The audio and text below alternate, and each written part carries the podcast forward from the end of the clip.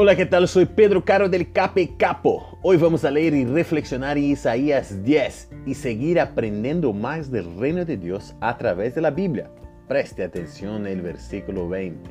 Dice, en aquel día ni el remanente de Israel ni los sobrevivientes del pueblo de Jacob volverán a apoyarse en quien los hirió de muerte, sino que su apoyo verdadero será el Señor, el Santo de Israel.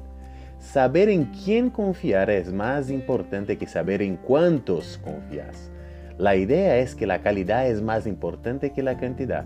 Si estás dispuesto a tener a Dios como tu Señor y lo aceptas como Padre, entonces yo te digo que tenés el privilegio de ser llamado Hijo de Dios.